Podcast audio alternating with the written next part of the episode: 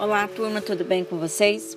Bem, vou passar aqui para vocês o resumo da matéria de hoje, né? Porque então, por causa dessa questão de tá vindo as aulas no caráter meio presencial, a gente não pode mais fazer aula online, né? Porque a secretaria proibiu, mas nada impede que a gente continue com as aulas é, pelo WhatsApp e que eu possa estar gravando as explicações para vocês, tá certo?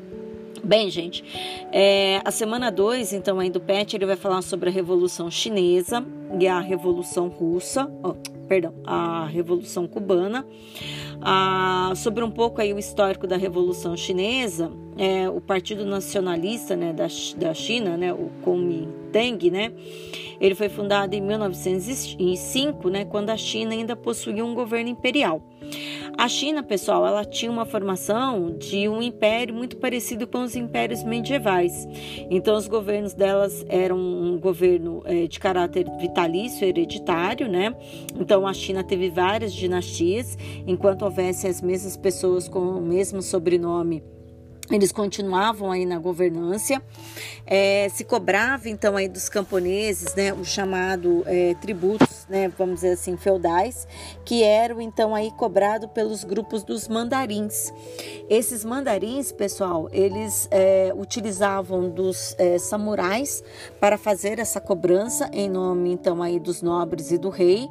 E quando as pessoas não tinham aí dinheiro para pagar ou também não possuíam nenhuma uh, nenhum produto, né, como por exemplo uma colheita, criação de animais, esses samurais então executavam essas famílias, né, então matavam esses grupos de pessoas e as terras eram entregues então aos mandarins que aí né, notificavam o imperador e esse imperador às vezes dava parte então dessas terras para os mandarins continuarem na função da administração e esses mandarins muitas vezes também acabavam dividindo essas terras com os samurais. Então, muitas vezes dentro da China, várias famílias foram aí mortas, executadas até de maneira é, cruel, simplesmente para tomar posse da terra, tá? A República, pessoal, ela foi proclamada na China em 1912 com a abdicação do imperador e o Partido Comunista Chinês surgiu em 1917, influenciado pela a Revolução Russa, né?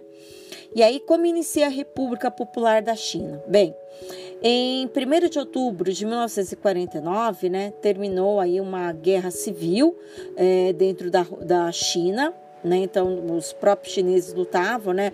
Os grupos, então, formados aí, né? Pelos os camponeses, trabalhadores, né? O grupo do, do partido, né? Vamos dizer assim, comunista. Os grupos revolucionários é, ficaram lutando contra aí, os, as tropas do imperador e os mandarins, né, isso então desde 1917, né, que fazia uma oposição ao ditador Chiang Kai-shek, é, Chiang Kai-shek, líder então aí, né, do Comitê, né, do Partido Nacional do Povo, né, é, ao chefe revolucionário, né, que é o Mao Tse, dirigente então aí, né, máximo do Partido Comunista Chinês. É, um dos episódios né, mais importantes desse confronto foi a longa marcha né, que Mao Tse liderou entre 1934 e 1935. Ele conseguiu nessa marcha é, recrutar 100 mil comunistas, né, se deslocando então aí do sul é, para o norte da China, num percurso aí de quase 9 mil quilômetros mais ou menos, né? E aí levou também um, um grande número de pessoas né, morrendo ao longo do caminho, mas é, entre 1937 e 1945, né, essas duas facções, né, elas fizeram um período aí de trégua para combater a invasão japonesa. Então, o Japão estava num quadro aí de expansão territorial e decidiu então invadir aqui no caso a, a China durante o período então da Segunda Guerra Mundial nessa fase da expansão japonesa, né, com aquela tentativa da conquista da Manchúria. Em 1949, né, é, o Shankai ele vai ser derrotado, ele se retira então aí né da Ilha Formosa, que é conhecida hoje como Taiwan onde manteve aí a dominação é, da República da, da China, né? Mao Tse, ele funda então o Partido da República Popular, né, o Partido Comunista, como sistema socialista marxista para dentro da, da China.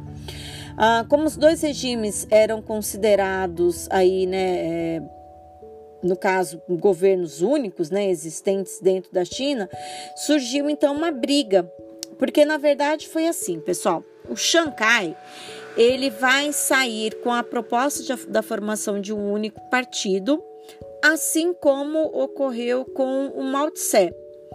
Acontece que o Shanghai ele tinha a, a ideia de uma formação de um regime mais voltado de, de, um partido único, mas com ideias um pouco mais liberalistas, né? mais voltada para o capital.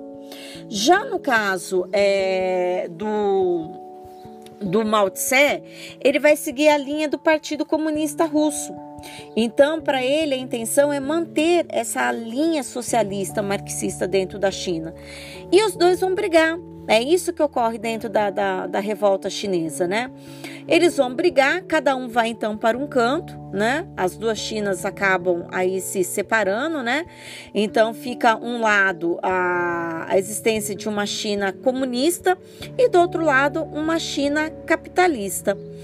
A ONU, pessoal, em 1945 não reconheceu o governo aí do Mao Tse, né, como um governo imediato aí com a sede na cidade de Pequim. E, e, aí também vai ter uma briga também, porque a ONU também não vai reconhecer o governo de Xangai.